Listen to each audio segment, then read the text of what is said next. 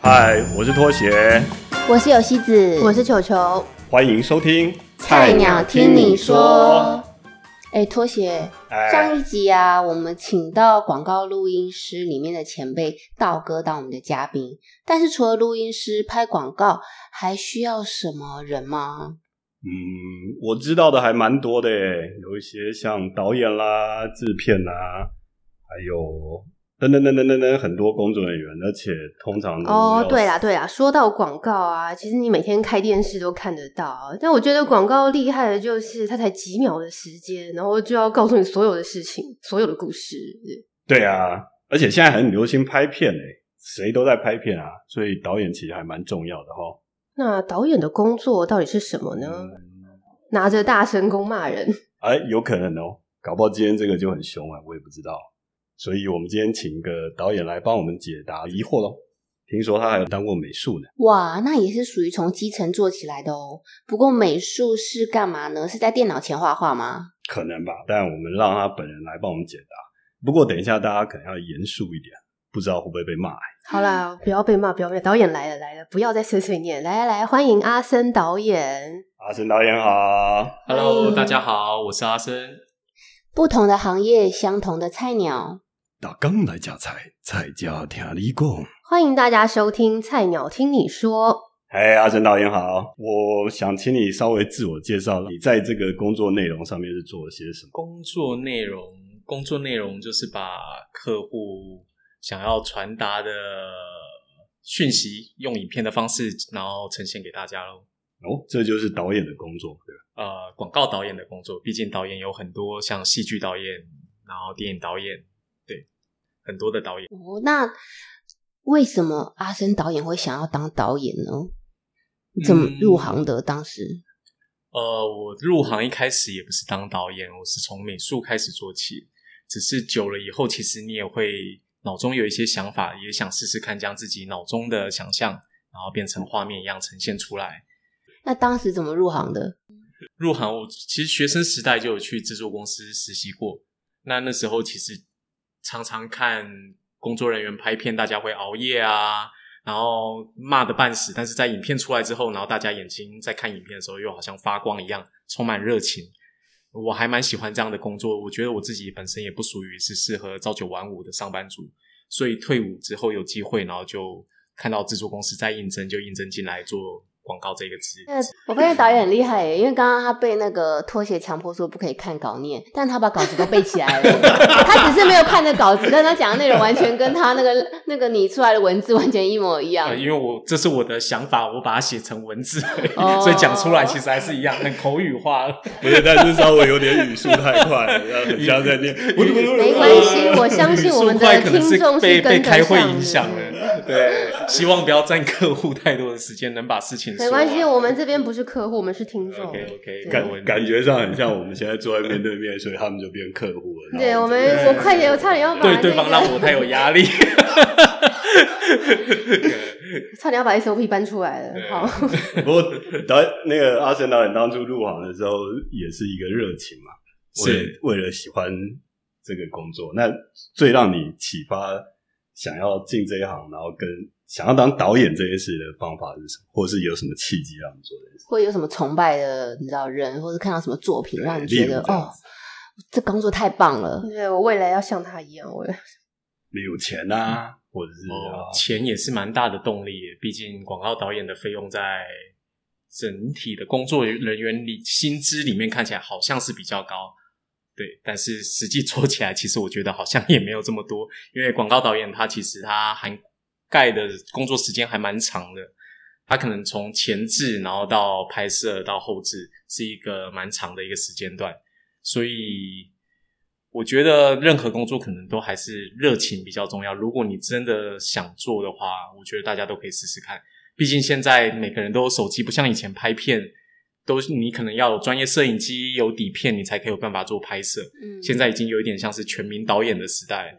对，那如果呃你喜欢讲故事，你拍摄出来，然后大家喜欢或者你个人满足，我觉得每个人都可以当导演。这现在我觉得反而没有像以前你要踏入这个领域这么的困难。对，嗯现在自媒体比较多是，人人都是 YouTuber。没错，Andy Warhol 要改他的名言了，不是只有红十五分钟而已。有抖音还是十五分钟啊哦，抖音还是十五秒。哎，导演，你刚刚还是没有回答，为什么你会想要当导演？会想当导演？嗯，诶，我以为我回答 你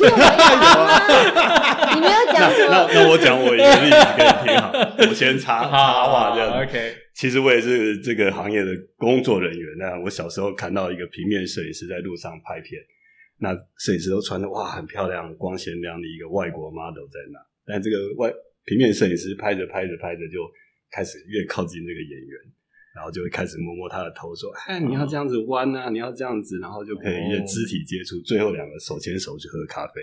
那时候我就心里想说：“哇，当导演真好，当摄影师也不错。”可以吧你是因为这样吗？这个其实当导演的过程，很多人都会问类似相关的啊，可以看很多美女。对啊，看很多美女美女啊，或者是大家会说，哎，是不是什么演艺圈潜规则啊？嗯，我个人是完全好像没有遇到这样的事情，对对啊，所以清流哎、完全有时候会想想自己是不是白干的导演，没关系。人家讲到的事情完全完全没有体会到迟，也没有模特儿示好，也没有一根演员，对，跟你流赖的只有我。对我老婆都觉得我白混了。不过确实，广告导演好像有一半以上大概都是像这样，但也不是是不是全部我也不知道。像哪样？是像你说可以潜规则那没有没有，就是很平淡的哦，其实就是工作完就是谢谢再联络的。对我我朋友他是说有办法把妹的，在什么职位都可以把妹，不一定要当导演。哦，也是啊，经典名言对所以他一讲我就整个顿悟了，对我就是没那个料。要善用办公室，好吗？那导演，你当时就是还是个菜鸟的时候，你有没有什么让你觉得印象深刻的事情，或是什么糗事啊，要跟大家分享一下？刚转导演的时候，其实蛮紧张的。呃，虽然当美术已经拍片很久，但是毕竟在做的职位不同的时候，其实工作内容也差蛮多的。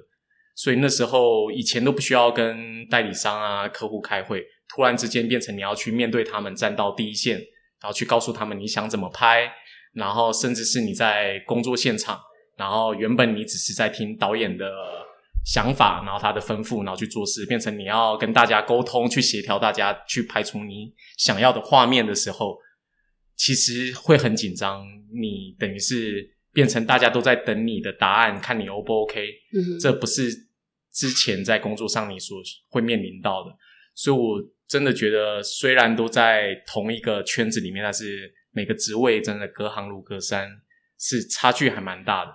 那如果说印象比较深刻的话，我觉得第一次的工作其实印象就蛮深刻，因为我去的时候那是一个啊、大公司，然后因为我以前也没有去开过会，嗯，然后突然进去，然后就是一个会议室，然后大概一个长桌可以坐二十个人，嗯哼，那你就已经，因为我们去的时候，那个公司他们已经例行性的开会已经开了一一整个早上，他终于换到我们进去的时候，哇，他们客户已经坐了大概十个人，然后坐一排，然后老板坐在桌子的底部，嗯。然后这时候我们进去，然后跟代理商、制作公司大家坐了一排，开始准备开会的时候，这时候就看到那个大老板，然后眼睛闭下来，然后往他的躺椅后面靠了一下，是郭董吗？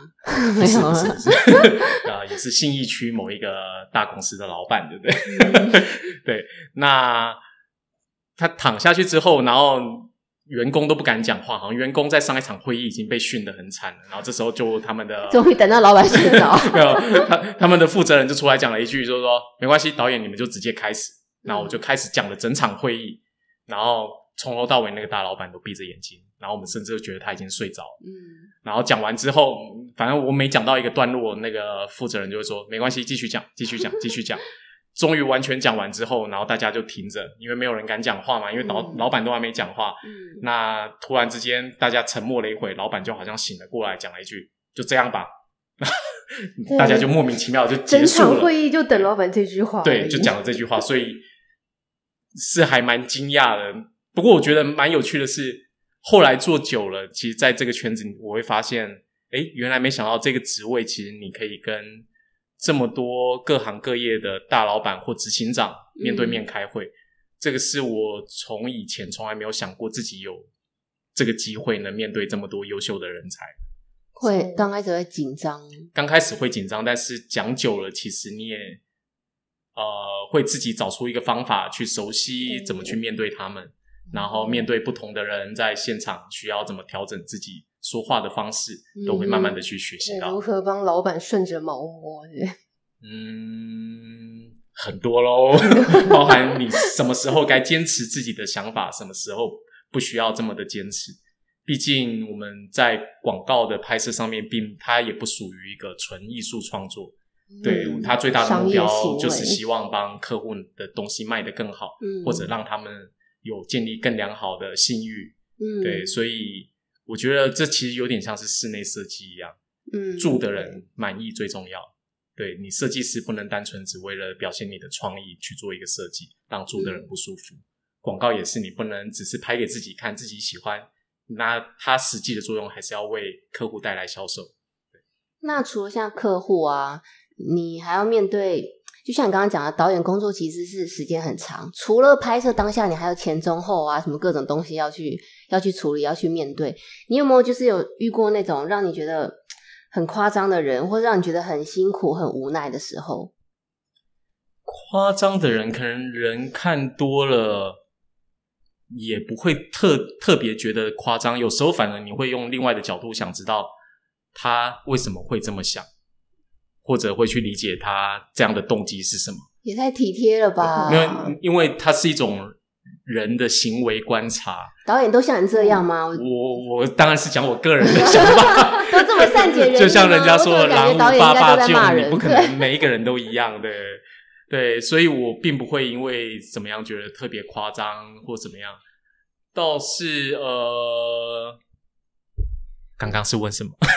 我觉得要讲一下，遇到让你印象比较就是觉得夸张的人，对，会让你觉得无奈，或者你有没有动怒过？因为我这边要讲，或者是你 OK 动怒哦，我我工作上不会骂人，因为我觉得骂人对于工作的进展好像没有帮助。但是你说如果觉得无奈的话，应该是属于。呃，我相信拍摄影片的人最大的无奈就是关于制作的费用，因为你常常你有想要执行的方式，但是当你没有费用的支持，你就必须要放弃很多的想法。对，但这个东西当然就于现实是啊，因为预算毕竟它牵涉很广，人员的费用、器材的使用，然后模特儿啊，很多很多的一切美术啊，这些其实都需要有费用。你才能达到你想要的标准。那只好学魏德胜去卖房子了。哦，嗯，应该不用。他现在不是已经跟人民募款了吗？对对对对。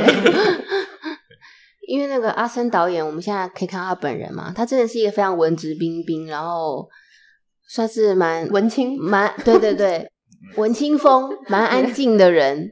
就是跟我想象中那种，就像刚刚那个。球球讲就会会拿大声公骂人那种感觉，不太属于那类型的导演呢。哦，应该是时势造人吧。怎么？以前广告是很高端的职业，客户必须捧着钱拜托制作公司拍片，因为它是一门很高的技术。它不像现在数位化，它要有底片或什么拍摄，不是一般人就可以做去制作的，而且设备都非常的贵。那就几乎是微电影的感觉。对，因为以前器材没有这么普及化，你可能一箱镜头就已经几百万，一个后期设备几千万，没有办法每个人都做。所以以前在这个职业的人，我觉得他们独特性高，所以他们自然脾气也会比较对。比较有一些脾气，因为你不找我，你要找谁？还是以前会不会广告导演比较少？现在是会数量很多。以前也比较少，现在数位化之后，我觉得门槛降低，每个人可以剪辑，每个人可以拍片。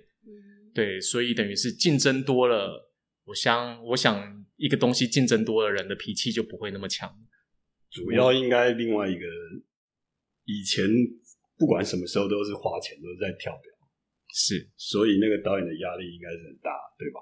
所有人全整个拍摄的现场，可能五六十只眼睛在看着你，你好不好 OK？是因为以前底片拍摄，你必须确认好每个环节，你才有办法开机。对，现在数位的话，大家其实就比较不没有底片花钱的这个压力了，因为开开机就是只是一个档案的存档。而且而且会有很多人一直在问导演这样可以吗？导演这样可以啊？导演这样可以啊？突然那个导演就开始 我记得 年轻的时候拍片都会规定导演周遭多多远的距离不能有人不能干涉他，对对，导演周遭是不能有人去吵他的，对，然后客户也不会走到导演旁边，甚至以前拍，我不知道是不是每个人都这样，我以前跟一些导演去开会，其实看到现场导演也不太说话，嗯，都是比如说监制啊或副导演，然后再帮导演卖东西，导演就安安静静的在那边听，然后客户都会很不好意思的问说，呃，导演，那你的想法呢？导演只要讲几句，我觉得这样子还不错。但这现在阿森阿森导演去见客户现在现在好像都是导演自己要很认真的卖自己想卖的东西，对，这已经不太一样。因为以前那个年代创意还蛮大的，我看过蛮多次创意拍桌子教训客户，对啊他客户他会直接跟客户讲说：“你懂什么？嗯这是创意，这是艺术创作。如果你懂，你就来拍片了，还需要找我吗？”艺对术家，对，以前的创意其实还蛮威武的，对，还不错啊，我觉得创意应该要这样子。感觉上是哦。啊 对，我相信很多创意应该也会希望回到以前那个年代但是因代。为你有说，就是现在都是已经数位化，那以前就是底片啊，那那个器材的不同，会不会导致于整个工作的态度就是调整？因为现在就是觉得，哎，随便啊，反正我拍烂了，我再洗掉，再重拍一次就好了。呃，态度上其实是真的有一些改变，但是我觉得，呃，数位带来的好处其实比坏处来的多，因为它毕竟，呃，有的人他其实不喜欢降低门槛，因为降低门槛等于你的职业会遭受到威胁。但是我觉得降低门槛，更多人在制作的时候，其实它是一个让大家互相去磨练自己的机会。如果你做的不好，你就会下来；你做得好，你就会上去。哦太多太门槛变低了，太多人可以进来了，对就变成你要更你反而去要更要求你自己，对，嗯就不是什么人你都可以做得好，对。嗯那以前的话，因为没有办法嘛，你可能会觉得这个人拍不好，但是他在这个职位上，你也不能做，你也没有办法证明你比较好，对。但是现在每个人都有机会可以证明自己是可以胜任。那你当到导演后，现在这个阶段，你想象你以前刚进去坚持你到现在的原因？呃，我觉得我真的是蛮热衷于在影像拍摄这一块，所以其实我蛮愿意为了拍摄吃苦。对我吃苦的过程其实是蛮愉悦的，因为你当你在做一件自己喜欢的事情的时候，你不会有这种觉得啊、我好像被凹了啊，或者我觉得我不应该做这一些啊，因为你所做的每一切都是为了达到自己想要完成的一个画面。对，所以会一直做，也是因为可能我也不知道我能做什么吧。又不能跟又不能跟演员流赖，什么都没有，只剩这个动力了吧？对，我可能会去山里面找一块地那边种菜。那你有没有在工作上遇到什么菜鸟？因为我们的那个节目以前是“菜鸟听你说”嘛，就想说可能有很多听众他是属于菜鸟等级的，嗯，你有没有遇过什么菜鸟是让你觉得哎、印象深刻的，或是你觉得有没有给菜鸟们有什么建议吗？想要入行的，这个问题还是我们，因为今天时间差不多了，那我们可以留在下一次下一集解答好了。你回家先想一想。我回家好认真想一下。那我们下周见然后我们可以，我们可以不要这么严肃，这样不可以那些拟稿哦。这已经是我最放松的状态。可能需要来杯酒。等一下，我我们下礼拜可能要带酒对，我们下礼拜带一手过来。阿森导演不喝酒不抽烟，是是阿森是，导演真的太 太无聊太文太太文青了，真的。他不喝酒，他喝文山。我常常很后悔，是不是因为我这样的人物设定，所以我都没有办法认潜规识太多则朋友。因为我也不抽烟，每次大家抽烟交朋友，我也交不到；我也不喝酒，大家喝酒交朋友，我也融入不了。啊，你怎么在演艺圈生存呢？一股清流，没有没有没有，也感谢今天阿生导演来到我们这个节目跟我们聊天。啊是那希望呢，大家能够在这个我们的留言下面告诉我们你对阿生导演有什么期待的话，我们也可以再请他帮我们回答喽。对啊，我们下一集帮你解答。对啊，谢谢大家哦。谢谢。好，那记得节目最后呢，提醒大家记得要留言、分享、订阅，还有开小铃铛。哎，不是小叮当，我用小朋友的声音好了，大家可能不知道游戏子是谁。对对对，记得留言、分享、订阅，还有小铃铛哦。好，谢谢大家，谢谢，拜谢谢拜，拜拜。没有跟人家说一下，我说啊，他有我讲错，我讲。哦，这段要重来。